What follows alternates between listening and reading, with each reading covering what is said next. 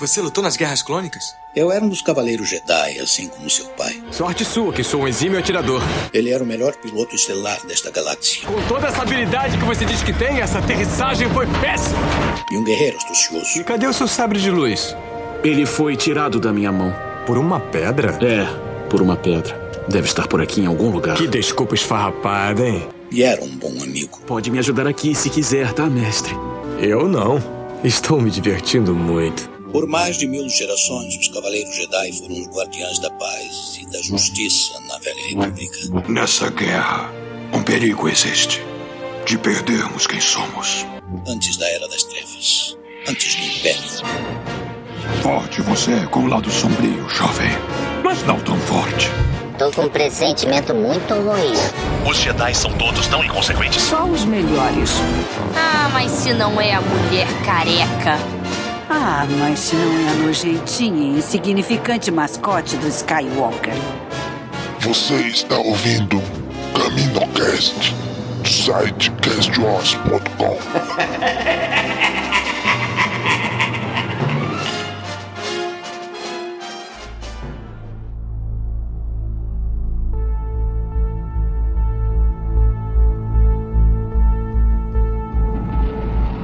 Fala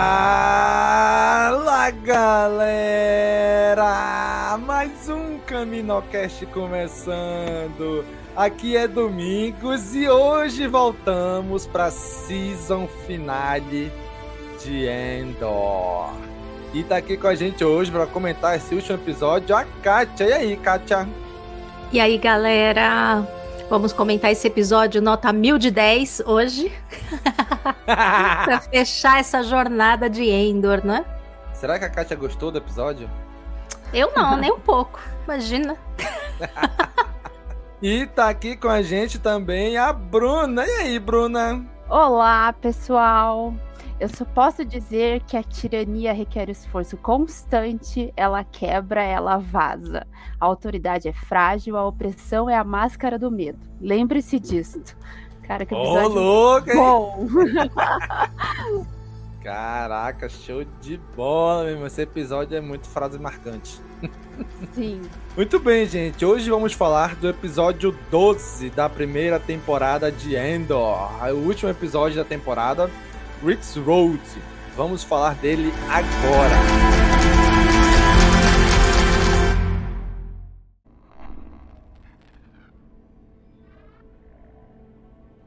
Meu nome é Marva Karassi Andor. É uma honra estar aqui. Estou honrada por ser uma filha de Ferrex. Honrada por ser digna da pedra. Estranho. Parece que vejo vocês. Eu tinha seis anos, acho. A primeira vez que toquei uma pedra funerária. Ouvi nossa música. Senti nossa história. Segurando a mão da minha irmã enquanto caminhávamos desde Fountain Square. Onde vocês estão agora, eu estive mais vezes do que me lembro. Eu sempre quis ser elevada. Eu estava sempre ansiosa, sempre esperando ser inspirada. Me lembro de todas as vezes que aconteceu, quando os mortos me levaram. Com sua verdade.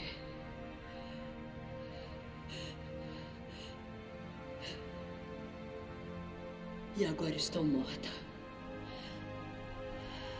E eu anseio por elevar vocês. Não porque eu quero brilhar ou mesmo ser lembrada. Porque eu quero que vocês continuem. Eu quero que Ferrex continue. Nas minhas horas finais, isso é o que mais me conforta. Mas eu temo por vocês. Temos dormido.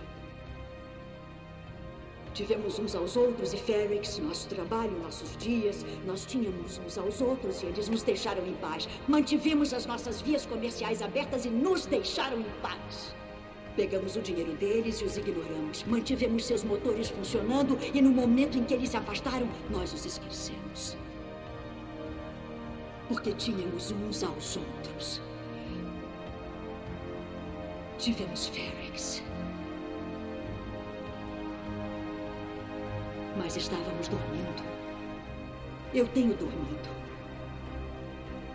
E tenho me afastado da verdade que não queria enfrentar. Há uma ferida que não cicatriza no centro da galáxia.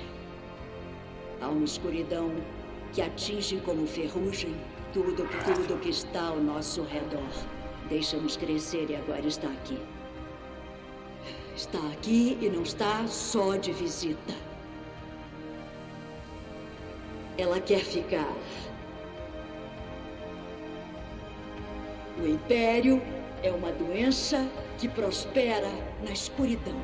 Nunca está mais vivo do que quando nós dormimos. É fácil para os mortos dizerem para você lutar.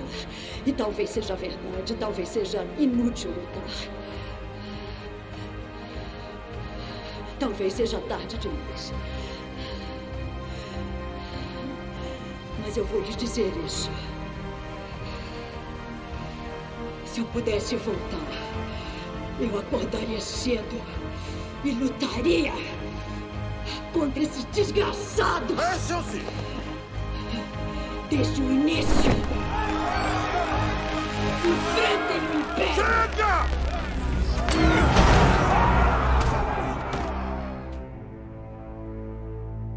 Muito bem, gente. Vamos falar aqui do episódio final de Endor.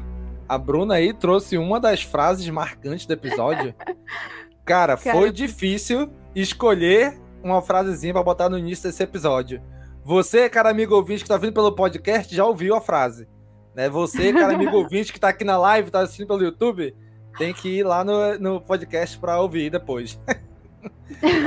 cara, cada frase, cada fala, minha nossa. Não é não, Bruna? O que, que tu achou? Qual as suas impressões desse episódio? Cara, eu assim gostei muito do episódio em geral, mas aquele manifesto do, do Neme que me pegou, eu transcrevi ele inteiro porque eu achei assim, foi a alma da temporada inteira, né? A gente entendeu o, o sentimento rebelde através daquelas palavras. Eu gostei muito do episódio. Eu adoro o Star Wars do, do final do, do, do anterior ali, né? O Guerra nas Estrelas me pega mais, mas eu, eu confesso que esse último episódio foi muito bacana. Ver, assim, como eles conseguiram desenvolver e fechar com chave de ouro a temporada. Eu gostei muito. Excelente. E tu, Kátia? O que, que foram as suas impressões iniciais desse episódio? Ah, eu adorei o episódio, né? Como eu falei. E achei ele muito bem escrito, né? O roteiro dele ainda do, do Tony Gilroy. Caramba, como ele acerta nisso que a gente estava falando, né? Frases muito marcantes, um roteiro muito bem elaborado, muito bem construído. É, a direção do Benjamin Caron também, que é do, do anterior também, assim, excelente. Eu adorei como eles conseguiram, nas cenas de ação, fazer uma coisa assim, com bastante movimentação, mas sem aquela coisa tremida, cortada, corrida.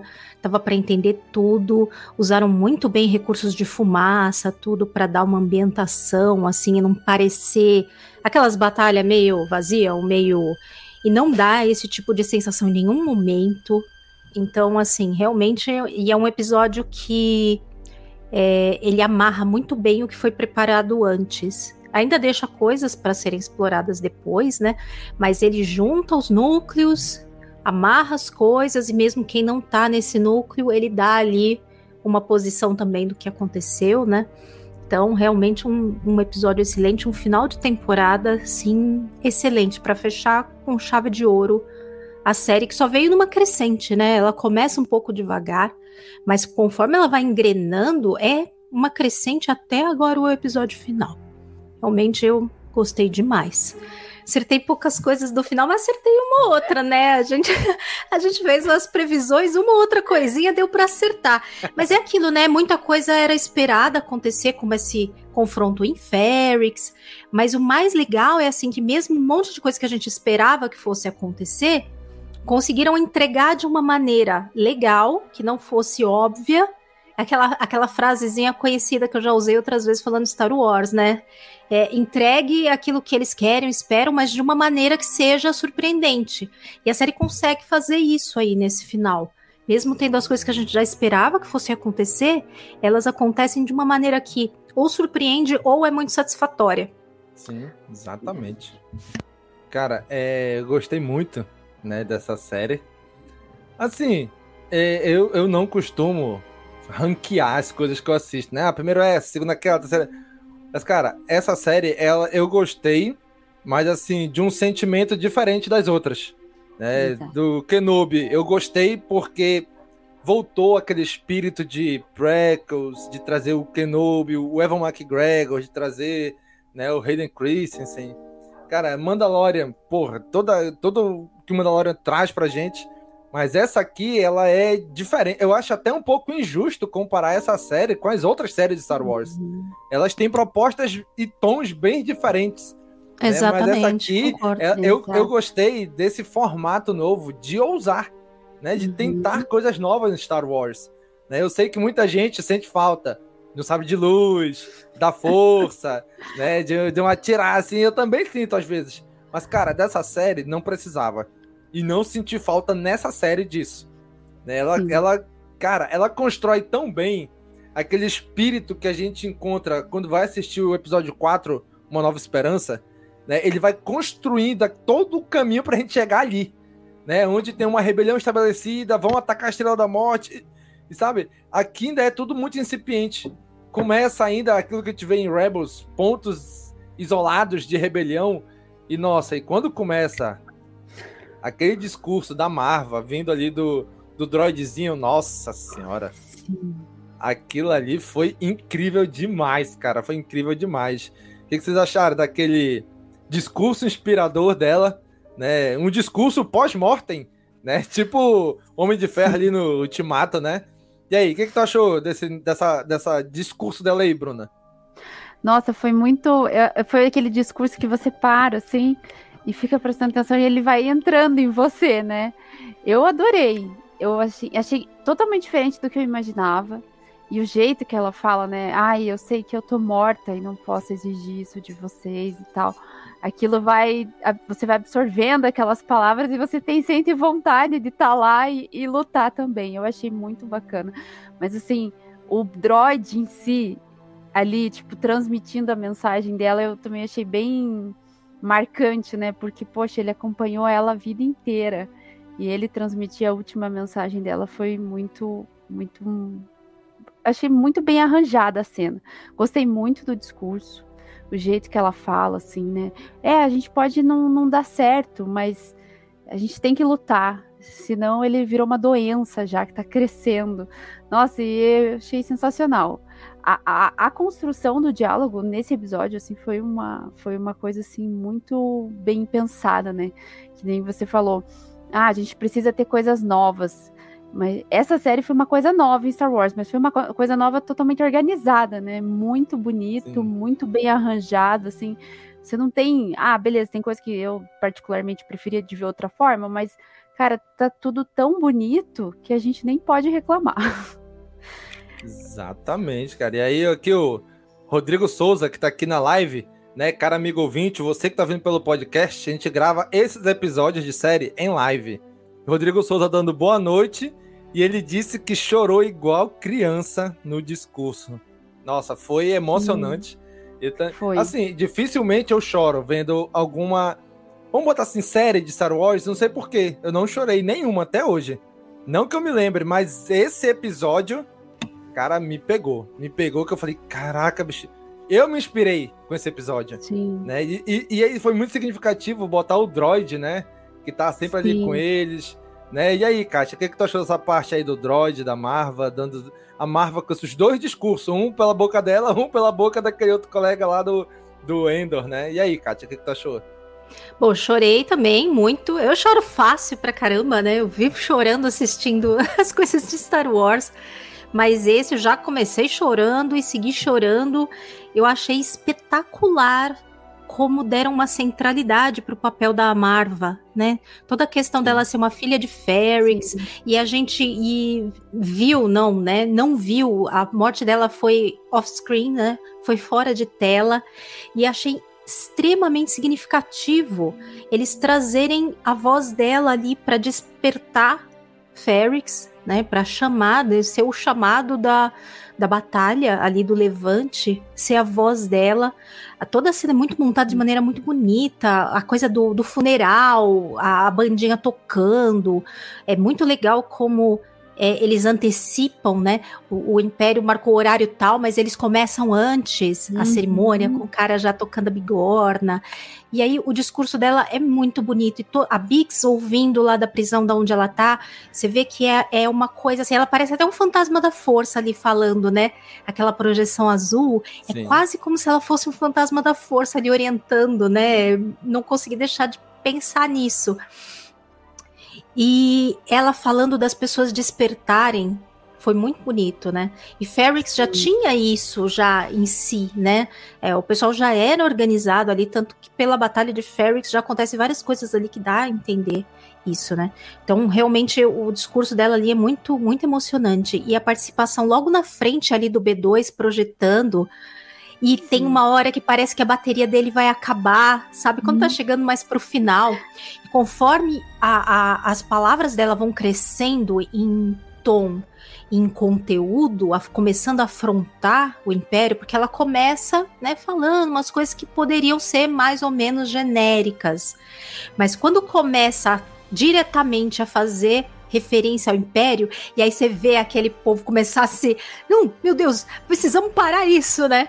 E começar a atacar, Sim. né? A, a, as tropas lá começarem a atacar. E eu só fiquei assim, gente, eu, eu ouvindo falar e pensando, gente, mas eles não vão parar, não vão deixar né? né? ela continuar falando. Então, os caras ficam meio assim olhando, mas Estão ouvindo isso mesmo? É sério isso? Parece que demora uns instantinhos para cair meio que a ficha deles, né?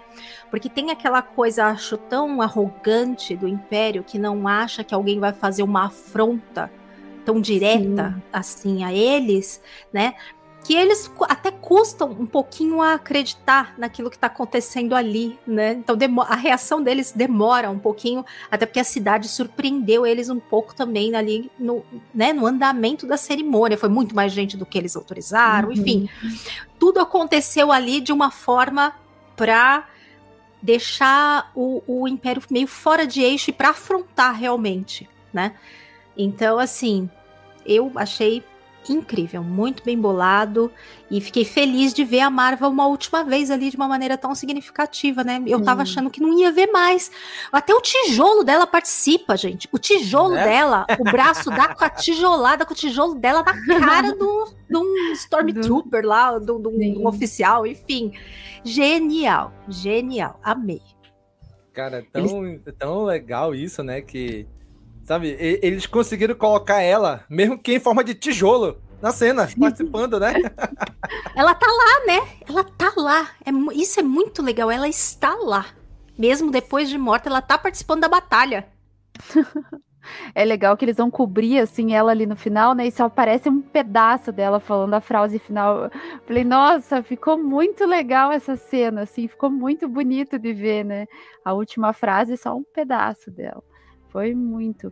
É, isso casa com a frase que o Endor diz, eu não lembro qual episódio, que o Império é tão arrogante que ele, ele nem, nem tá nem aí, né? E a essa cena, isso remete muito a essa parte aí tem direto, né, a coisa do olhar para baixo, olhar para cima, né? A, a Jean fala que não olha para cima, então ela consegue caminhar. Aí no episódio o Império não olha para baixo né, uhum. que é para uhum. justamente o pessoal de baixo, né? Então, em vários momentos do episódio eles fazem essa referência, procurar para cima, procurar para baixo, é, mostrando a posição, né, de um de outro. Não posso deixar de trazer aqui essa grande contribuição do nosso amigo Sam Chris Kenobi, que foi uma tijolada marvada. Morri com esse comentário, eu tava aguentando aqui de rir. Né, marvada. Cara, foi muito, muito legal. Né? Na hora que o Endor aparece ali, no início, logo no início do episódio que ele aparece tocando no, na parede, em outro tijolo ali, Sim. que era daquele companheiro que eu não sei se era marido da Marva, né? Aquele cara que sempre tava é, com ela, marido, é. né? Que tava com ela lá quando ela achou o Endor lá no início da série. Né? Ele disse, ah, vamos Até fazer isso aqui. O Endor tratava ele como nossa. pai, né? Sim. Uhum. Né? Então foi muito legal o Endor, foi muito significativo, né? O Endor ia ali tocando o tijolo, tendo as lembranças, né? Pulando lá o muro atrás da Biggs. Cara, muito, muito legal, né? E aí, nossa. Agora, assim, uma coisa que eu queria trazer também aquele aquela passagem ali por meio que um, não é um esgoto, mas é meio que como se fosse um esgoto ali, né? Que aquele colega do Endor lá, grandão, que eu nunca lembro o nome dele também. O braço. Ele vai lá conversar com o Endor. É. O braço. Né? Que ele fala assim, cara, eu não devia ter saído daqui. Ela falou assim, é, eu sei. Ela, ela disse que tu ia dizer isso. Nossa, isso é tão cara de mãe. Né? Não, olha, tu vai dizer, ele vai dizer isso, ele vai dizer aquilo, ele vai dizer. E, e acerta, e ela, e ela mandou te dizer isso, aí começa a falar também, várias coisas. Ah, ah, nossa senhora, mas que. Caraca, é, é discurso atrás de discurso. Né? Muito bom, muito bom mesmo, cara. Tá doido. Né? E aí é muito bonito, ali. né? E a própria. Ali a Marva também tá, né? Porque ela falava daqueles túneis que eles podiam ser Sim. usados, né? Por baixo, que passavam por baixo do hotel, né? E ele usa justamente esses túneis que ela falava que tinha limpado a entrada, não sei o que, lá atrás, lá nos primeiros Sim. episódios, né? E volta agora, que acaba sendo uma ferramenta importante ali pro Endor, né? Sim, Sim. isso mesmo. Lembrou aquela, aqueles túneis do O Caminho, lá da série do Kenobi também, né? Ah, verdade. Ali, Sim. Cara, bem, bem legal isso daí, né? Nossa, foi aí o nosso amigo Thiago, Thiago Cândido. Boa noite, Stormtroopers que acertam. Nossa, essa é boa, né? Meu Deus. Cara, mas é aquilo que a Katia fala, né? Que, que né, o Império tem horas que parece ser tão idiota, mas tão idiota a mulher foi no maior discurso ali, 15 horas falando e o Império só olhando, os Impérios só olhando. Gente, no, pelo amor de Deus. Né? E aí eles vão lutar e tal. E, e aí o braço ele pega, o, Stormtrooper na frente dele pega assim, aí puxa, tum, dá uma cabeçada nele. O cara. Eh, sério, eu até hoje eu não entendo pra que, os Stormtroopers usam aqueles capacetes, aquelas armaduras. Não serve pra nada. O cara deu uma cabeçada no capacete, o Stormtrooper caiu desmaiado e ele saiu andando. Caraca, nem, nem um vermelhinho escorrendo da testa ali, nada, nada. Tipo, porra, esse, esse Stormtrooper não sei pra que, que serve essas armaduras deles. leva um tiro, morre na hora, leva uma cabeçada, morre na hora. A menina lá do Kenobi, ela deu um tapão, ela deu um tapa de mão aberta no capacete, o Stormtrooper caiu. Eu acho que a, a, a, armadura deles, no fim, é meio que só para realmente é, pasteurizar todo mundo, tirar o rosto, deixar eles meio como robôs, assim, né? Tirar a humanidade da, das pessoas. Acho que o objetivo principal ali daquelas armaduras não é exatamente proteger, né? O é, Rex fala lá em Rebels. Imperiais. O Rex fala em Rebels, essas merda desses negócios não é igual a armadura do clone. Né? Ele Você não consegue enxergar nada? essas porcaria dessas armaduras, ele fala no episódio.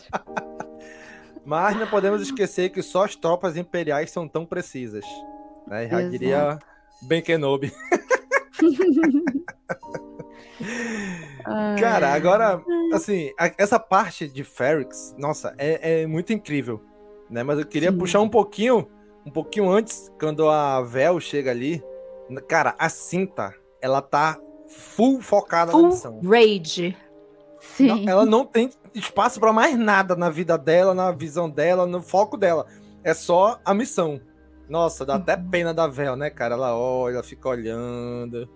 Sim, sim. então tô aqui, sim, tá, cara, cara. Não me dá nem oi, né? Né? Nossa, cara. Aquilo ali foi.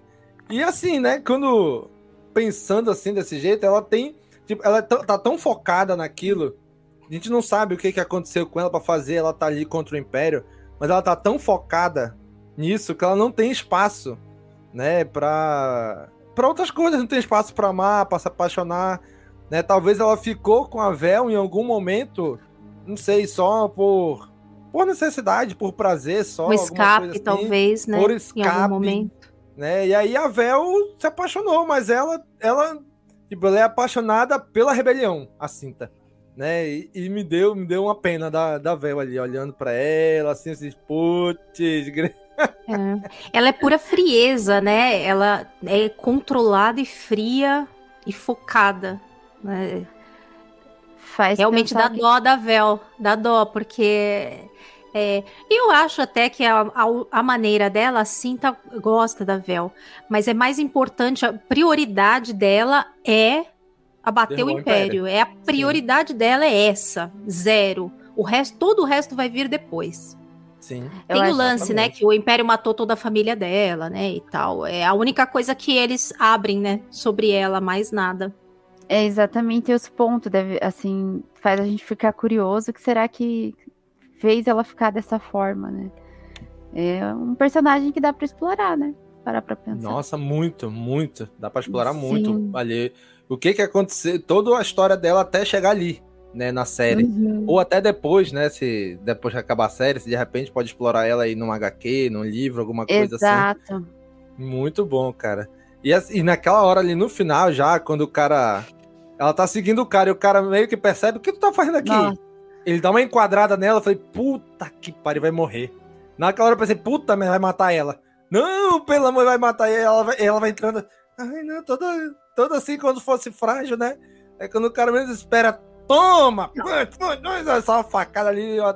Caraca, aquilo ali foi e a gente achando que a bom. Cinta podia morrer, né? Que ela ia morrer. Sim. Eu até achei que ela ia morrer no episódio. Você vê, ela se vira muito bem sozinha.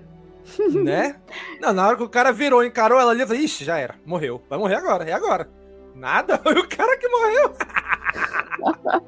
ela é foda, gente. Eu gostei da personagem.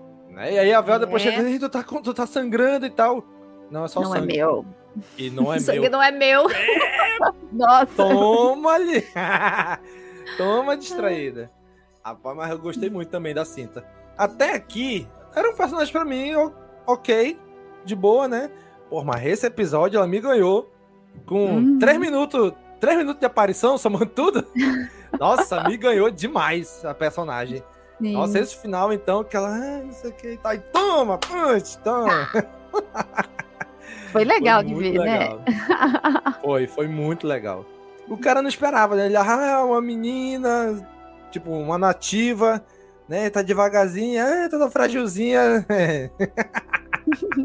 Toma distraído. Cara, aquela voz do menino lá, da primeira, do segundo arco, lendo o manifesto. Nossa, cara. Do Neme, incrível, né? E aí, Bruno, o que, que tu achou dessa parte? Cara, eu adorei. Até eu, eu transcrevi, fui ouvindo e escrevendo, assim, até mandei pra Kátia. Falei, Ela gostou tão pouco só. que escreveu ele todinho. A gente pode até botar depois na. Podemos botar lá na descrição do episódio, né? Cara, eu adorei. Manifesto. Assim. É isso aí. Se a, se a Lucasfilm não publicar, a gente publica. Bota lá no, no episódio manifesto. Ou a gente lê no final, só bonitinho assim, pós-crédito, cena pós-crédito do CaminoCast, ouçam, vai ter o um manifesto lá inteirinho para você ouvir. cara, eu achei eu gostei muito, assim, porque eu fui ouvindo e escrevendo, e daí eu falei, cara, isso reflete a alma dos rebeldes, porque a gente tem, assim, em Star Wars, você tem os Jedi, você tem os Sith, Agora você tem, tipo, a gente até fez um podcast esses tempos atrás sobre o Palpatine, magia, etc, que chama atenção. Agora com o Endor, a gente conhece melhor, né, a alma dos rebeldes, pessoas comuns como nós, que Os fizeram... civis, né? Exato. Então, assim, em Rebels a gente tem um pouco isso, porque tem a equipe ali que não são Jedi, né? Mas eu acho que Endor trouxe exatamente isso pra gente conhecer melhor lá de Rogue One, claro, né? Mas assim, entender como que foi feito, que foi feito de pessoas. Não foi só os Jedi, o Kenan, o Luke, a Leia ali que, que resolveram o problema. Não, foram pessoas. E esse manifesto ele traz essa, essa parte, né? Nos inspira, eu acho. É por isso que eu escrevi inteiro, eu achei sensacional. Nossa, esse é um, do, é um, é um dos discursos desse episódio que, nossa, que pega bem no, no âmago, assim, bem no íntimo, né? São os Exato. três discursos que tem nesse episódio que, nossa, foi incrível. E tu, Kátia, o que, que tu achou desse discurso ali do Endor ouvindo e, e mostrando as cenas e passando, mostra um, mostra outro. Gente, é, é eu realmente assim, eu achei demais. Sabe uma coisa que eu me lembrei quando eu tava ouvindo? Porque ele repete algumas vezes ali, né? Lembre-se disso, lembre-se disso. Uhum. Ele repete mais de uma vez, né? Me lembrou um pouco o discurso que tem lá em V de Vingança, né? Que ele fica, remember, remember. Uh, me, me lembrou na hora que eu tava ouvindo, me lembrou um pouco um discurso que tem. É que faz muito tempo que eu não ouço, mas eu sei que tem isso lá também. Eu falei, será que tem alguma coisa a ver? Eu até quero pegar para ver se eu se eu vejo a cena, para ver se tem mais coisa em comum de repente do uhum. que parece a princípio, né? Mas é uma outra coisa que eu gosto muito é quando eles falam que uma única coisa vai quebrar o cerco. E a gente vê em vários momentos que basta uma única coisa para esse cerco do Império ser quebrado. Seja os planos lá da Estrela da Morte que conseguem passar e conseguem entregar, e essa única coisa faz toda a diferença. Seja o tiro, o único tiro lá do Luke que faz toda a diferença e explode a Estrela da Morte. Seja um único cara lá em, em, em Narquina que tira eles do planeta lá, os alienígenas. Uma uhum. pessoa é o suficiente uhum. para furar esse cerco como nesse episódio, o menino lá que joga a bomba, essa única pessoa, é. ela fura aquele cerco e desestabiliza ali a situação toda, né? Eu custei a, a, lembrar quem era o rapaz, depois eu tive até que ver as pessoas falando, porque, meu Jesus, eu, eu tô lembrando que, da onde é esse menino, o que que aparece o cara lá no. E depois, só que eu fui ver que é o cara que eles matam antes da Bix, né? Antes de torturar a Bix. É, ah, que eles mandam enforcar. Menino, né? né? É o filho é, do, do Eu falei, quem é aquele cara? Quem... Pois ah, é, então é eu fiquei encanada. Eu falei, eu já vi o cara, mas não tô lembrando da onde. Aí fui vendo, fui vendo. Uma, aí uma, vi uma pessoa comentar que era o, o, é, o filho desse, desse cara, que eles interrogam antes da Bix. E aí a, a Dedra fala: ah, ele não serve para nada, pode enforcar. Uhum. Pra uhum. ver como uma pessoa, é, como o, o Império é odiado por muitos e muitos e muitos e que eles subestimam as pessoas pequenas que os odeiam achando que são qualquer coisa, como as peças Sim. lá que o Clan fala, né? Na, no flashback do Endor com o Clan, é, é, é, tudo muito, combina muito bem com o manifesto, inclusive, né? Porque ele fala hum. lá da. Aquelas peças são todas perfeitamente úteis, só estão sujas e precisam só ser limpas e recuperadas. Ali tem uma baita de uma. Tem uma crítica ao capitalismo, né? Capitalismo, que descarta as coisas só para ser comprada outra nova, né? A gente vê isso todo dia. E as pessoas também, né? Né? Que uma pessoa é suja ou tem uma camada por fora que não serve, né? Que não é bonita, ou que não é limpa, que não é, né? Brilhante como o Império, não serve. Ela é descartada, ela é descartável. Né? E ele mostra ali para ele que mesmo essas coisas têm valor. E o Clan fala, né, que para olhar para baixo, para procurar por essas coisas embaixo né, que mais parte dessa, né, dessa figura que eles usam o tempo todo, das pessoas que estão embaixo e das pessoas que estão em cima. Né? Então, é, é, é, muito. E as coisas, as duas cenas vêm bem pertinho uma da outra, né? O flashback uhum. do Endor, lá enquanto ele tá com o tijolo lá do, do Clan, lembrando, né, dessa cena Sim. e do pai dele falando, e depois ele vai, né, esperar amanhecer. Aliás, gente, quando a Dedra chega em Ferrix lá no escuro, eu pensei que era outro lugar. Eu não uhum. reconheci no escuro e ficou bonito, né? Ficou tão bonita uhum, a cena dela sim. chegando no escuro. Eu não reconheci que era Ferrix. Eu achei interessante eles mostrarem à noite, né? E aí o Endor passa ali à noite e tal, para esperar o dia seguinte, quando vai ser o, o, o, funeral. E aí ele ouve lá o manifesto, né? Gente, eles casaram muito bem as, as duas cenas. Eu gostei muito de como foi feito. Sim. Foi lindo. Cara, é... eu já comentei isso em alguns episódios, mas eu queria trazer de novo esse assunto, né? Que é o que eu tô gostando muito dessas séries de Star Wars é que elas vêm mostrando o caminho que foi tomado pela galáxia, pelas pessoas, talvez inspiradas pela força, ali do que acontece no, no episódio 3 da Vingança dos Sith, onde é estabelecido o Império, e o que que faz para ir caminhando, caminhando até chegar no episódio 4, Uma Nova Esperança, onde tem uma, uma rebelião aos seus troncos e barrancos, mas já estabelecida, atacando e tendo sua primeira vitória contra o Império, né? Como diz a frase de abertura. Né? Então acho muito legal que essa série vem pavimentando esse caminho. Né? A gente vê ali em Bad Batch o momento zero, a hora um, né? Aí a gente já anda um pouquinho ali, chega em Kenobi, vê mais ou menos como tá, né? O que, que a galera já tá fazendo para tentar como é, esboçar uma rebelião. Aí chega aqui em Endor, aí tem Rebels, tem Rogue One, e a gente chega lá no episódio 4. Nossa, eu tô, eu tô amando demais esse caminho que eles estão fazendo. Né? Eu sempre disse que eu queria algo longe dos filmes. Né? Eu quero histórias novas, longe dos filmes, longe da saga Skywalker. Mas essas histórias que eles estão fazendo dentro dessa época da saga Skywalker estão muito boas. Estão muito legais, mostrando esse caminho né, do, que, do que aconteceu no episódio 3 até o que fez, o que foi acontecendo até chegar no episódio 4, né? Muito, muito legal, cara.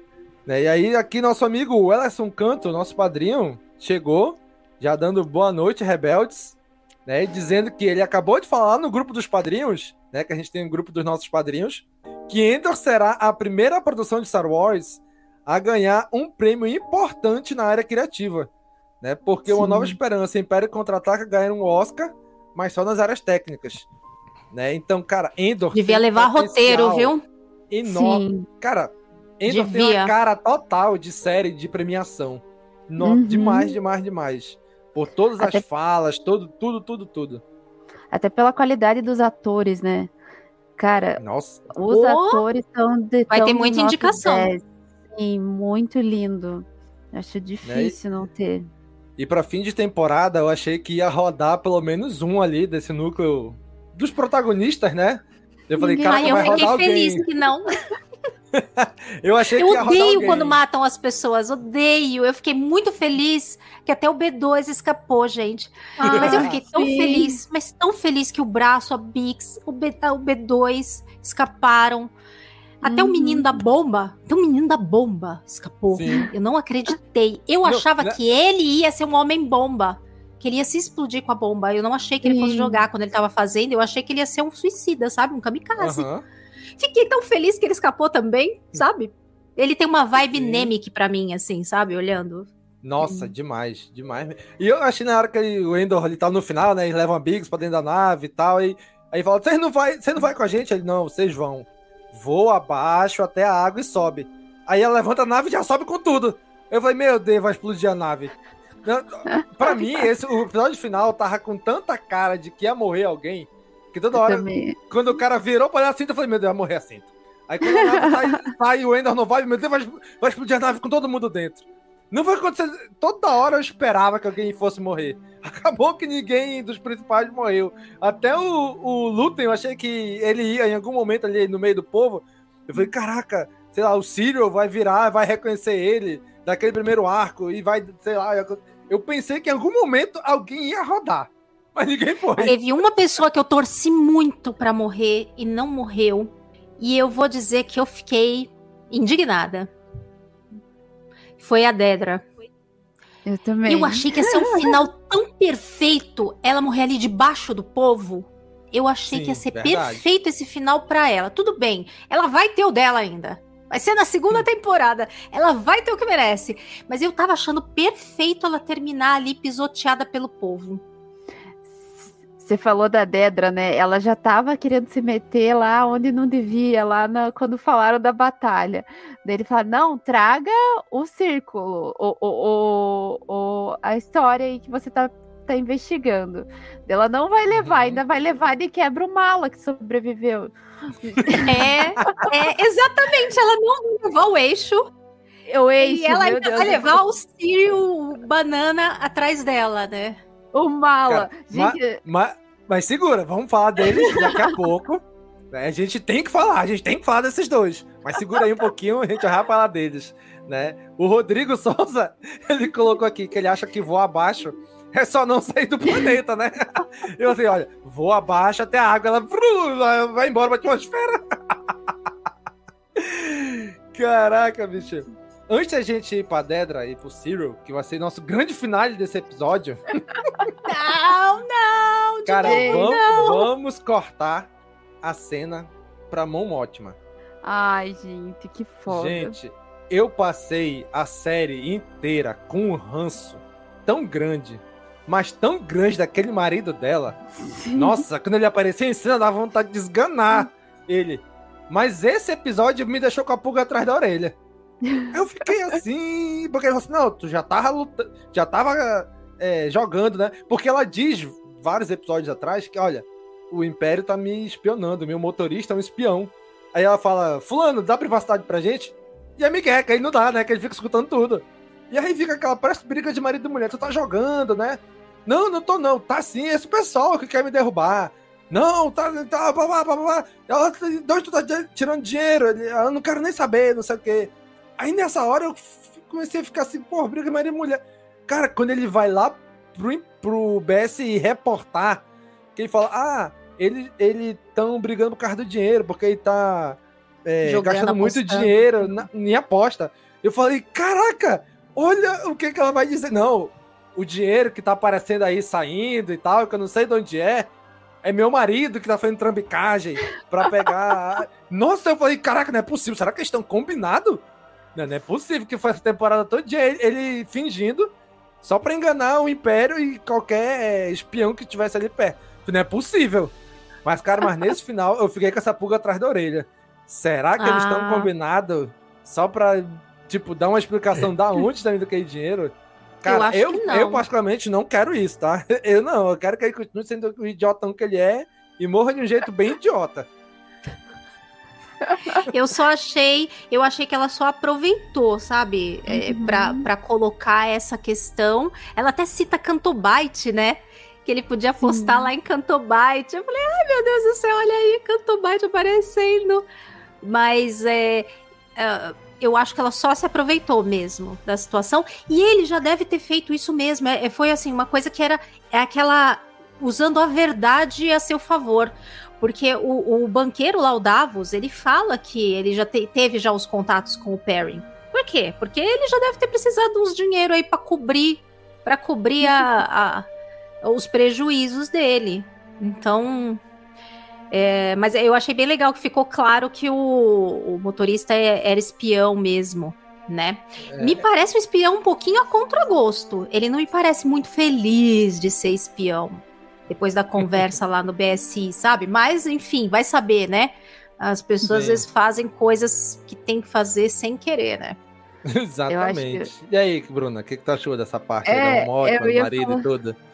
Eu acho que ela aproveitou da oportunidade, entendeu? Tipo, o cara é meio retardado e ela, ele só quer curtir a vida. Ah, então tá bom, então vai ser útil pelo menos, né? Vai curtir a vida, mas vai ser útil.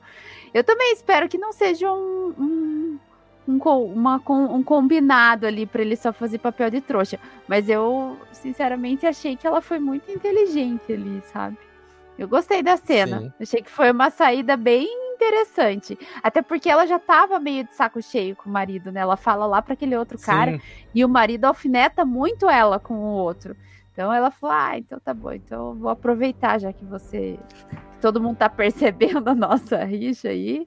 Né? Vou, vou usar disso. E nosso amigo aqui, o Sam Chris Kenobi, ele colocou aqui, ó.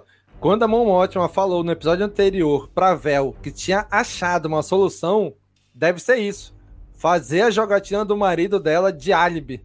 Né? Ah, cadê o dinheiro? Não, foi ele, ele que gastou, me enganou. Né? E o Ela acho que um que pouco dos dois, né? Porque ela, ela entra no lance do Davos também, né? Então é um pouco Sim. dos dois, né? Sim. Aí o Ellison disse aqui que foi bom porque ela jogou a reputação dele na vala, né? Porque ele mereceu. Exatamente. Às vezes ela fez isso até para ele concordar com o casamento da filha com o Davos, né? Às vezes ela precisava também disso para justificar. Falou: ó, oh, não vai ter jeito, a gente vai ter que achar um jeito de resolver isso. Né? Dois coelhos com uma caixa d'água só, né? Fazer ali a álibi pro Império e já conseguir ali o. Né? E aí o Ellison continuou dizendo que fiquei com pena dela e da filha. É muito legal ver o quanto ela teve que sacrificar pela rebelião. Né? Cara, Mas a filha foi... dela parece muito de boa ali, com uma carinha muito contentinha. A é, filha dela parece é, mega de boa, porque para ela, ok. Agora, é se você é olhar né? a cara da Mon Mothma do lado, eu fico olhando pra cara tá dela toda hora. É de dar pena. De dar Uhum. pena Nossa, nessa cena. demais. Muito boa. Ah, e a Genevieve, Genevieve o Rayleigh aí, ela é realmente é incrível. Mas que atriz, meu Deus. Maravilhosa. A Mon- A Mon Mothma é a que mais fez sacrifício moral ali, né? Vamos combinar, Sim. que mais sofreu psicologicamente, vamos dizer assim. Aqui é o 121 Edits, né? Comentou aqui que a filha dela nem devia saber o que estava acontecendo. Né? Realmente Sim. é uma menina ali de 13, acho que 14 anos, que ela diz no outro episódio, né? Tipo, ah, tô Uhum. fazendo isso aqui pela, pelo costume, pela tradição, e é isso, é, isso é o certo, isso é o normal a se fazer, e ela fez, né? Sem saber o que tava acontecendo mesmo, né? E talvez, se ela descobrir mais pra frente o porquê, talvez seja até um motivo de ela se virar contra a Mothma. Né? Ah, tu só me usou, alguma coisa assim. Né? Então, aí realmente ela, enquanto mãe, deve se sentir pior ainda por causa disso, né? Se um dia a filha se virar pra ela e mandar uma dessa, né? É. É, talvez na próxima temporada a gente tenha um desenrolar disso, assim, né? Mostrando o que, que aconteceu com eles, né? Já que depois a gente nunca mais vê é, ninguém relacionado a Mon Mothma, né? Alguma coisa Uhum. aconteceu. Ou eles romperam de vez, de repente, ou realmente tiveram um fim trágico. Não, É. não tem como Assim, a gente saber, né? A menina pode casar com o menino e ir embora lá pra Chandrila de volta, ok.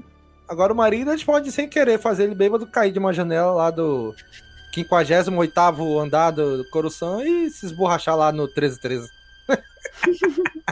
Às vezes a filha dela vai pra até uma forma de proteção, né? Porque ela tá envolvida com a Sim. rebelião. Então ela precisa proteger a filha. A filha vai pra Chandrila, ela fica lá, né? Exatamente, é um jeito de ela desvincular a filha dos atos dela. Né? Se, se um dia ela for pega e tiver que ser punida, é só ela, e não a, a filha, Uhum. né? Não a família dela. Exato, e a filha tá bem lá porque tá, né, com uma família que tem condições, etc. Uhum. É, porque eu acho também que ali, é, como até o Davos tinha falado, né? Você não precisa fazer nada, assim, forçado. Eles devem ter marcado um jantar ali, vão apresentar e deixar a coisa rolar. Como a Leida tá nessa, vai tá fácil ali. Só dá um empurrãozinho que vai. Não precisa, não vai precisar nem muito esforço.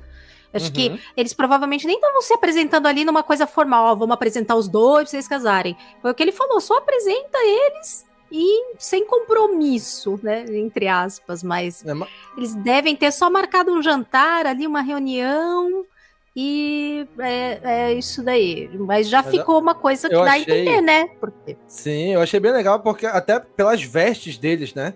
É, parece ser uma Sim. veste apropriada para aquele momento, talvez tradicional, que todos né, estão com a mesma cor de roupa, né? Mesma, Mas eles se vestem meio assim, né? Quando tem as festas lá, os negócios. É, mas, ah, mas assim, a Mothma e o marido estavam meio que casando as Uhum. roupas deles. Estavam com a mesma cor, mesmo tudo, né? Deve ser, ah, talvez seja lá, Pode ser, parte pode ser. do ritual ali, Meio né? ritual. Isso. Pode ser. Achei Se bem legal, coisa- né, trazer isso. Se tem uma coisa que essa série trouxe foram rituais, né? Tanto Demais. lá em Ferrix, eles todo um bonitinho, a música, a roupa e tal. E até lembrou um pouco do, do uniforme de Star Trek lá em, Aham. em Ferrix. Eu achei aquele uniforme muito parecido, gente, com o Star Trek. E Do o Kirk pessoal- velho ali já, Isso, aham. né? Muito parecido. Eu falei, nossa, eu já vi esse uniforme em algum lugar. Mas tudo Putz, bem. mas falando em Ferrix, eu queria ter visto o, o tiozinho da bigorna descer o martelo lá nos. Eu achei que ia ter uma cena estilo Ferreira. Mas Sim. tudo bem, ele derrubou um cara lá de cima, eu já achei o máximo. Mas eu achei que ele ia dar umas marteladas com aqueles martelos nos capacetes. Eu Mas- queria ter visto Mas, isso, mas que sabia? Stormtrooper Queria. idiota, né? Vou subir aqui bem devagarzinho, bem. Ui, oi, tô subindo, tá? Olha, com licença, senhor. Eu sei que tu tá batendo na bigorna, mas eu vou dar um tiro em ti, tá bom? Posso? E o oficial lá embaixo vendo o carinha caindo lá de cima da torre. Eu achei tão engraçado. Só faltou aquele gritinho tradicional. Isso lá, que é massa, aquele- faltava o Helm Screen ali. Tinha que, é, tinha que ter colocado. Ia ficar demais, gente. Ia ficar, é, tudo bem que não era o tom, mas. Ai, mas ia ser tão engraçado, ia ser tão bom. Essa cena provou, tipo, por mais que o Stormtrooper tava acertando, eles continuam tendo o mesmo cérebro de Os vidro pateta. que tem nos outros. Né? Aí, até o Cauã Melo comentou aí, ó. Seria muito melhor ele dando a martelada. A empurrada me deixou até triste. Pois é, eu tava nessa expectativa muito. Que ia rolar uma cena ferreira ali, sabe? Mas, enfim, tudo bem. Pelo menos Nossa. ele não morreu ali na. Eu já, já achei bom também. Che- Quero ninguém morrer. Não morrer, todo mundo lá em Rogue One. Quero ninguém morrendo agora. Cara, mas aquela que a Bruna falou, daquela parte da música ali, da. Nossa! Aquela orquestra foi incrível, né? Que aí começaram tocando, aí, aí o pessoal, eu tô ouvindo. Os imperiais falando, eu tô ouvindo, mas não tô vendo, cadê eles? Eles estão vindo de todas as partes, todos os lados, todos os lugares e tal. Aí eles se Foi juntam lindo. ali na praça, a galera faz tipo um corredor assim no meio da, do. pra chegar ali naquele meio onde eles vão. onde a, o B2 vai fazer a projeção lá da Marva. Nossa, mas aquele início, com aquelas músicas, aquela música, né, com aqueles instrumentos, nossa, foi muito incrível, foi muito. Eu tenho certeza que aquilo ali foi alguma banda, alguma orquestra de, sinfônica de alguma cidade. Vem cá, vamos, vamos fazer a participação especial no Star Wars aqui. Foi, a, música era tão intensa que, cara, você, eu me emocionei com a música. Eu achei muito Sim. lindo, assim. Foi, acho que uma parte que para mexer mesmo com o sentimento do, do público. Foi sensacional aquela parte. Eu, eu achei curioso, porque a gente do Ocidente, a gente Uhum. tem geralmente o costume de associar a morte com algo ruim, né? Com um momento de Sim. tristeza, momento de pesar, de luto, música triste, né? Enquanto que nas culturas mais, vamos dizer assim, africanas e orientais já não é tanto assim, né? A Uhum. gente, quem assistiu recentemente aí o Pantera Negra 2 aí, o Wakanda Forever, né? É, é, é, um- é uma festa, né? Tem a dor da perda, mas é uma festa, é para celebrar a vida daquele que foi. Não tá celebrando a morte, não tá triste pela morte, tá celebrando a vida que ele teve, né? Que a pessoa teve. Eu acho, acho bem. Achei curioso, né? Que eu vou assistir na mesma semana Wakanda Forever e assistir esse episódio, como eles tratam diferente, né? A questão do funeral. Até aquele vídeo famoso que, fica, que vira meme lá do pessoal dos africanos que dançando com caixão lá, né? É Sim. cultura, né? É, é- é alegria, né? Não pela morte, mas alegria pelo que ele representou em vida. Então achei bem curioso isso daí, né? Achei bem legal. Desses dois paralelos, né? Sim. Aquela praça eu acho que era a mesma que a Marva não ia, né? Aque- Com aquela, eu achei, é, eu achei isso bem bacana também, né? Tipo, ela colocar ela em ponto focal ali da praça que ela não passava. Gente, chegamos no ápice, no momento mais esperado deste episódio. Porque começa aquela muvuca. aqui, gente. Começa a muvuca ali na praça. É tijolada da Marva pra cá. É, é menino jogando bomba pra lá. É o Stormtrooper maluco. É, é Stormtrooper que a- escapou de levar uma martelada. E é loucura. E do nada, a Dedra ali, ela cai. No meio do povo. Eu Vibrei. falei, meu Deus. Eu e- e- nossa, e a cara da atriz de, de É aterrorizada muito com aquilo. também.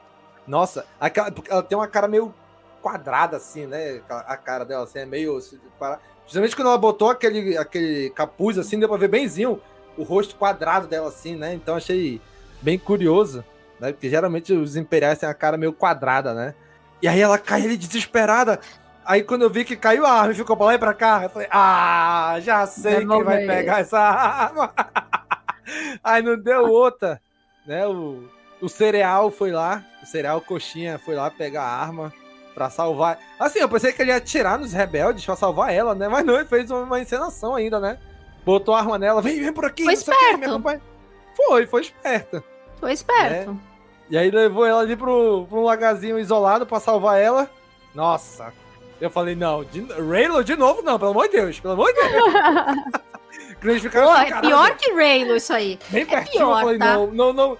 Quando eu falei, não, não, não, não, não, não, não, não, não, não, beija, não, não beija, não beija, não beija, não beija.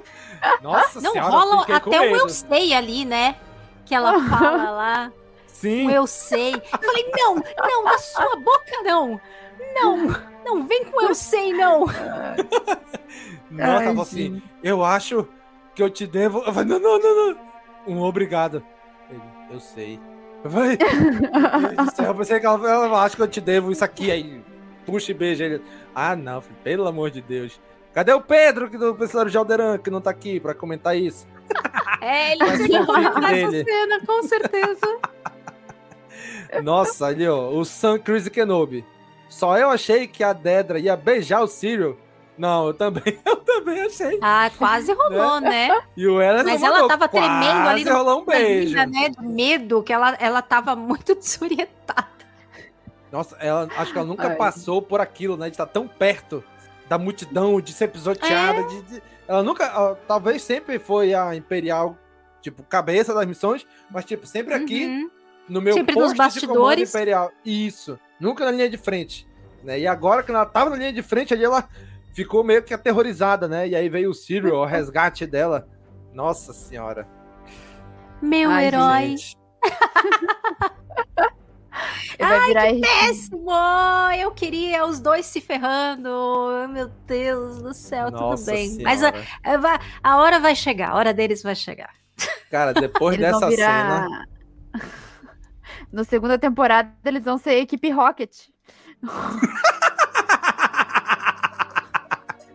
É isso mesmo, eu vou, ter, eu vou chegando de balão lá em Coruscant. Que, cara, ela vai virar charcota, entendeu? Ai, caraca, bicho. Agora tá fazendo cada vez mais sentido lá aqueles, aquelas fanfic do Pedro e do Dan. no, de dois, três episódios atrás, nem lembro que a gente falou nos Caminocast atrás. Nossa Pois senhora, é. cara. Pois é. É. Né, eu- Ai, gente. O Ellerson mandando aqui, ó. E os atores são bons. Esse chip é ruim, mas eu senti a tensão entre os dois ali. Ah, são muito bons mesmo. São muito bons. Mas é, é interessante como o, o Cyril ficou realmente muito fixado na Dedra, né? Porque tá rolando toda aquela confusão. tá se preparando a confusão quando ele chega, né? E ele tá lá com o gordinho, lá com o outro. Não, e tem uma cena tão constrangedora. É só constrangimento as cenas do Cyril. Tem uma cena tão constrangedora dos dois no ônibus espacial lá, trocando chapéuzinho um com o outro. Eu fiquei pensando, mas que diabo eles estão fazendo? Que porra é essa? Por que, que um tá olhando o chapéuzinho do outro trocando? Mas que Né? troço foi esse, sabe? Aí, quando ele avista a Dedra, ele não olha mais nada. Ele esqueceu o Ele Endor, não esqueceu procura tudo. o Endor, ele não procura o Lúthien, porque segundo ele, ele conhecia a voz do Lúthien também, né? Sim. Não dá mais bola nenhuma, ele só fica de olho na Dedra. Isso não vai acabar bem. A Dedra é o. Pikachu Não vai dele, acabar gente. bem. Não vai acabar bem. Gente, Ai, depois meu dessa eu já imaginei ela dando umas chicotadas nele. Total. Ela algeman- algemando ele na cama. Nossa senhora. Ele sendo total É muito subordinado perfil esse. Esse é, é total. A Ai, gente nossa, queria uma incrível. série adulta de Star Wars, mas também não precisava exagerar, Não. né? Adulta não nesse sentido, né? Pois é, né? Não precisava exagerar e deixar a gente com, né, com essas cenas na cabeça, assim. Não precisava. Não precisava.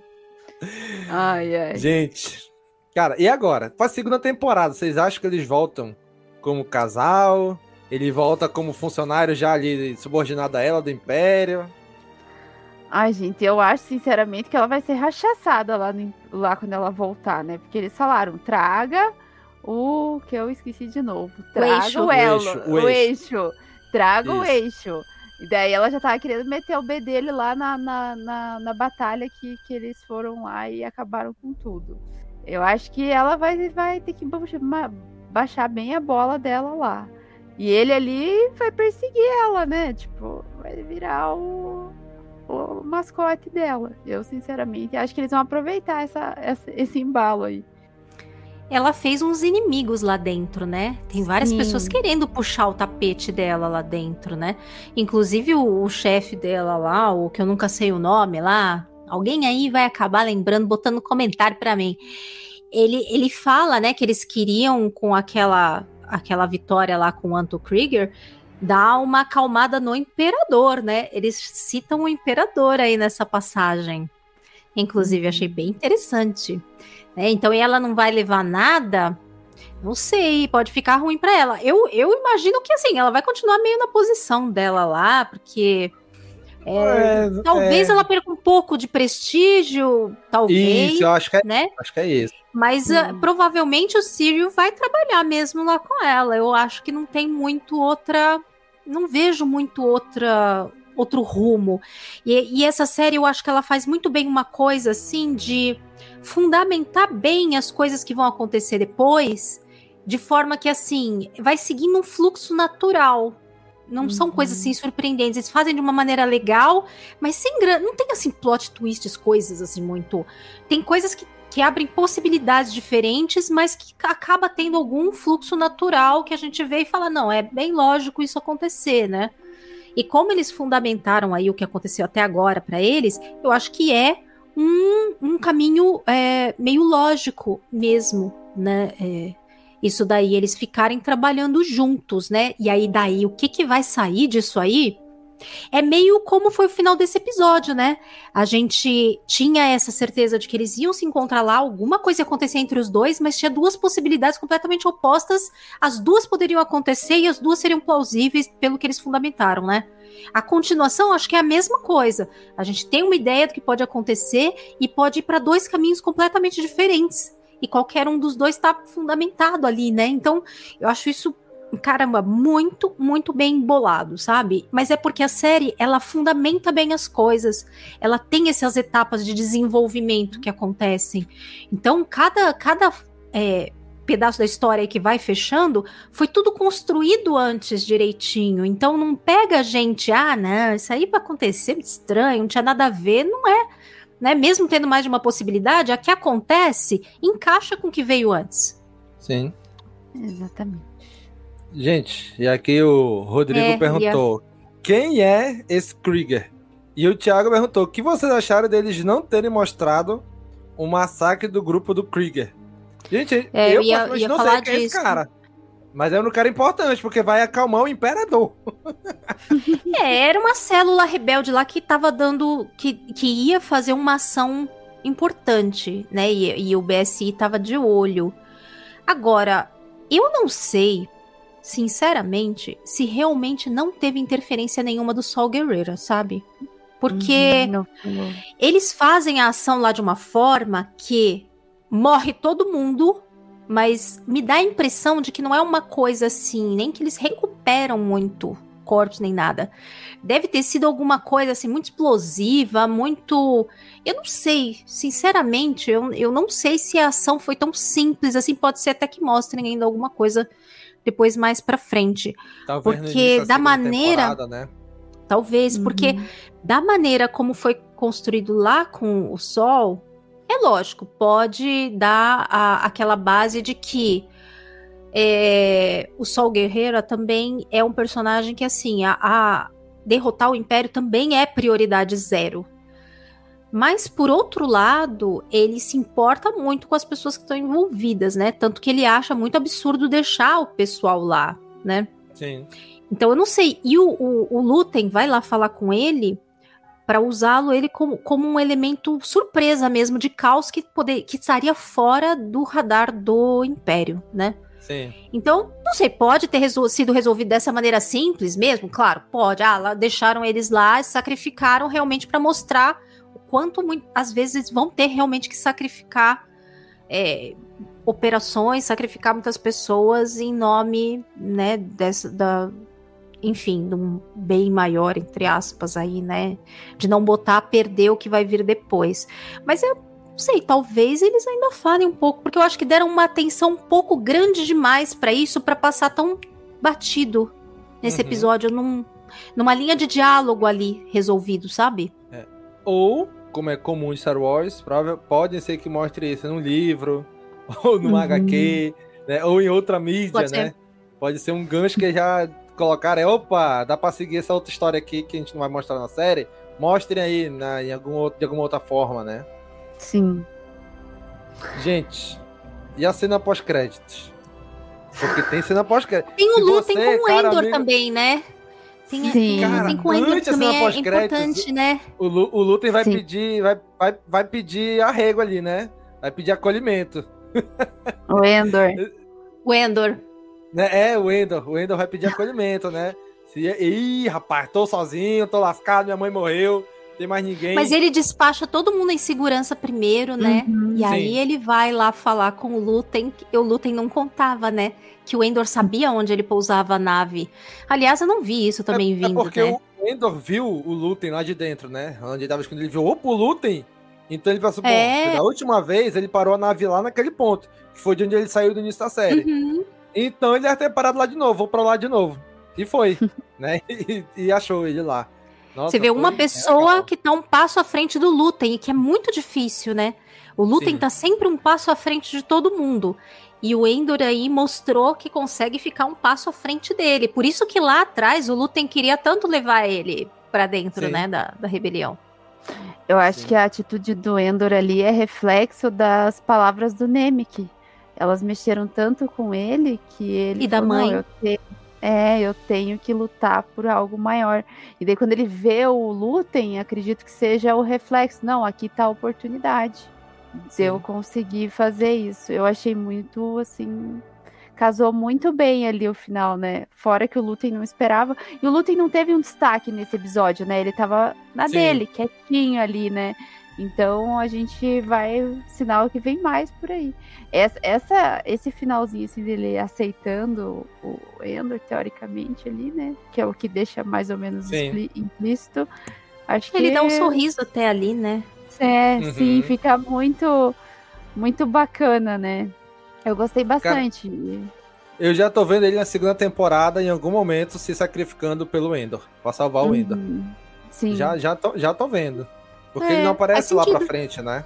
Então ele Não. sacrifica, tipo, vai se adotar ele como um filho, vamos dizer assim. Né? E aí se sacrifica por ele. Ou em alguma missão importante, assim, pra não comprometer uma missão importante que de repente o Endor poderia estar, sei lá, também. Sim. Uhum. Dá, dá pra Agora- ver isso acontecer. Agora sim, gente. O que, que vocês acharam do final mostrando, na cena pós-créditos, da construção do telescópio James Webb? gente, quando mostrou aquelas placas douradas, assim, em, hexá- em hexágono, eu falei, pô, James Webb é o telescópio James Webb que montaram agora, esse ano, no espaço. Aí mostrou, né? Aí mostrou é, o canhão ali, de onde sai o tiro da Estrela da Morte. Né? A Bem gente o disco comen- ali, né? Exato, a gente tinha até comentado, né, em outros episódios, ah, eles estão trabalhando ali na prisão, provavelmente pra Estrela da Morte, né, eu podia dizer, Sim. ah, eu acertei, eu acertei, mas, né, gente, tá, é- é- era, muito, era muito óbvio, né, que eles estavam fazendo tantas peças iguais, tantas peças, e sempre era a mesma peça, mano, isso aqui é uma coisa muito grande, e o que que tem de É. muito grande nessa época? A Estrela da Morte, né, estavam construindo ali, e só, o- só o canhão ali, né, dela, nossa, achei bem legal. Ele Dá pra ver construindo- direitinho aquela peça, né? O robô com Sim. exatamente a Sim. peça lá que eles montam com aquelas pontas, assim, né? Dá pra ver direitinho a peça ali, eles encaixando. E eles Muito montando legal. a peça, era muito grande na prisão a peça. E quando encaixa ali na Estrela da Morte, nossa, é tão pequenininha. Né? né? Frente à Estrela da... Um pixel da Estrela da Morte. Foi bom que deu pra ver a magnitude dela, né? Se alguém tinha uma, Oh. alguma dúvida do tamanho, acabou a dúvida. Né? E é legal porque aí, aí eles estão construindo o canhão da Estrela da Morte, estão montando. E lá em Rogue One, mostra já o canhão pronto, sendo encaixado na Estrela da Sim. Morte. Né? Então achei bem legal, bem poético, né? Ele ajudar que demora, a construir... Aí são mais Sim. quatro anos aí, mais ou Sim. menos, né? Demora, porque o negócio é absurdamente grande, né? Sim. E eles perderam É. a, os produtores lá, né? Porque a cadeia, a prisão lá, queira ou não queira, muitos fugiram, né? Então Sim, até pode eles ter, organizar- pode ter atrasado né, a produção também, Pode né? ser. É, Só que eles com certeza tinham várias unidades daquelas prisões, né? Não era só aquela. Quando mostra de É não- cima lá o planeta, acho que mostra alguns Mostra outras ali. É. outras, né? Porque ali, quando no filme 4 lá, o Darth Vader fala, né? Vocês estão muito atrasados. E É, né, eles mencionam o atraso. Nossa. É, eu achei curioso também, achei até poético, né? O Endor ajudar a construir a super arma do Império, mesmo sem saber, mesmo forçado, mesmo estando Uhum. escravo ali, né? Mas ele. Né, isso até alguém do- no grupo dos padrinhos falou isso hoje, né? E depois ele ir lá ajudar a destruir. Né? Ele não efetivamente destrói, mas ele ajuda a roubar os planos que vai destruir parte aquela arma, né? Isso, e dá a vida por isso. Achei bem poético isso daí, né? Achei bem legal. Sim. Sim, sim. E, gente, é isso.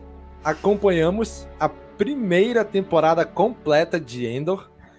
Acompanhamos todos os episódios aqui no Caminocast. Né? Não tivemos um Caminocast para cada episódio, porque os três primeiros saíram numa pancada só. Né? Então a gente gravou um Caminocast para os três primeiros. Mas a partir daí, semanalmente, estávamos aqui acompanhando, fazendo a cobertura, interagindo com você, cara amigo ouvinte, que está aqui no YouTube, né? Comentando, cara amigo espectador. Estávamos interagindo com você. Estávamos interagindo também com você, cara amigo ouvinte do podcast. né? Estamos aí. Finalizamos a cobertura episódio a episódio.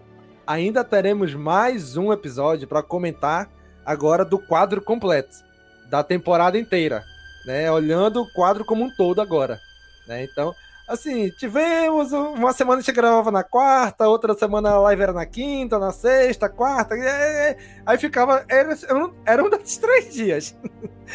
Era- é, é meio complicado bater a agenda aqui, nossa agenda, né? Mas conseguimos. Estamos aqui.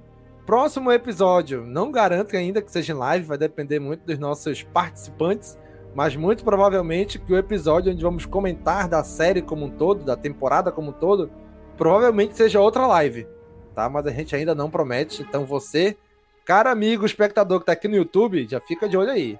Se você, cara amigo ouvinte, tá só no podcast, vai chegar pra você. A gente vai gravar e vai lançar o podcast, o Caminocast. Gente, é isso.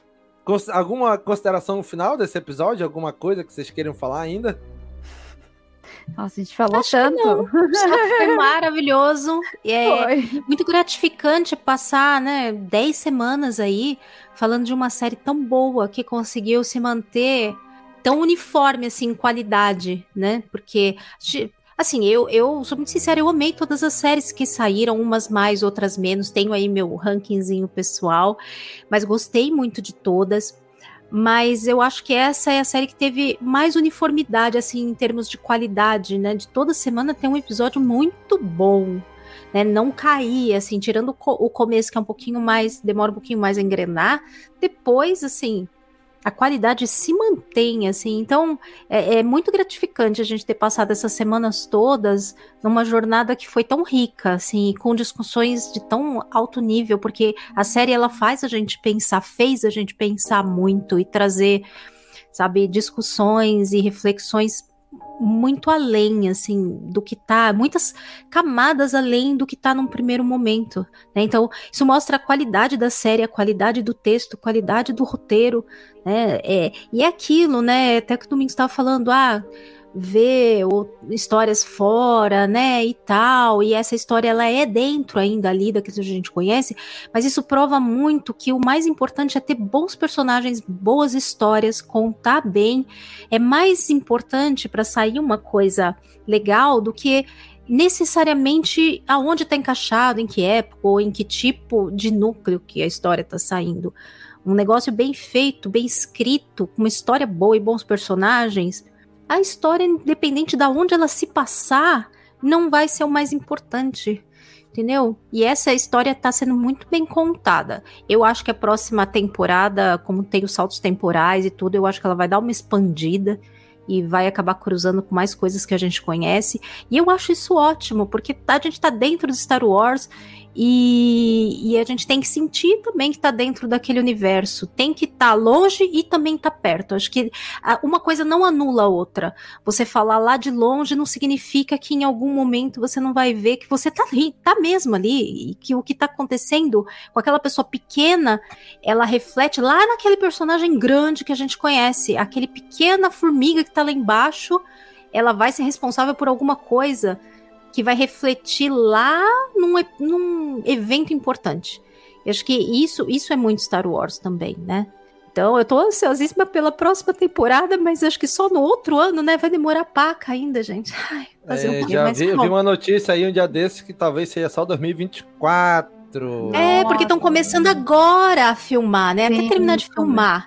E aí entrar em pós-produção, realmente, tem outras séries já programadas pro ano que vem, então só 2024 mesmo. Mas tudo bem. Eles é como essa temporada foi feita, demorou, né? Foi feita super na miúda, sem, né, sem alarde, ali, sabe, super escondidinho e deu no que deu, deu muito bom.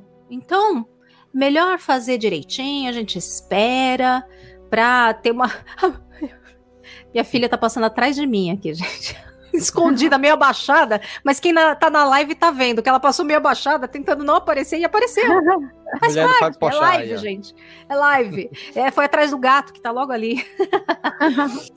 Ai, então, é. Deixa fazer o tempo que precisar, porque se entregarem algo Sim. tão bom quanto essa temporada, vale a pena esperar.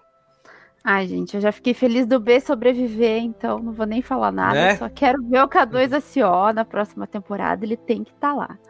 Mas enfim, eu sou do time dos droids. Mas é, é verdade, um ano esperando a próxima temporada vai ser difícil. Mas Vai, vai. Isso mesmo. Então, gente, muito obrigado a vocês, amigos, espectadores que estão aqui no YouTube, por acompanharem com a gente. Obrigado você, cara amigo ouvinte, que está no podcast, nos ouvindo também. Se você curte o nosso trabalho, acha que a gente merece um pouquinho da sua ajuda, considere se tornar o nosso apoiador no apoia.se barra castwars. E você vai estar ajudando a gente a continuar no ar. E já sabe, né? Curte, comenta, compartilha, divulga nas redes sociais. Um abraço e até a próxima. Falou, pessoal! Tchau, galera! Tchau! Esse podcast faz parte da Cast Wars Podcast Network.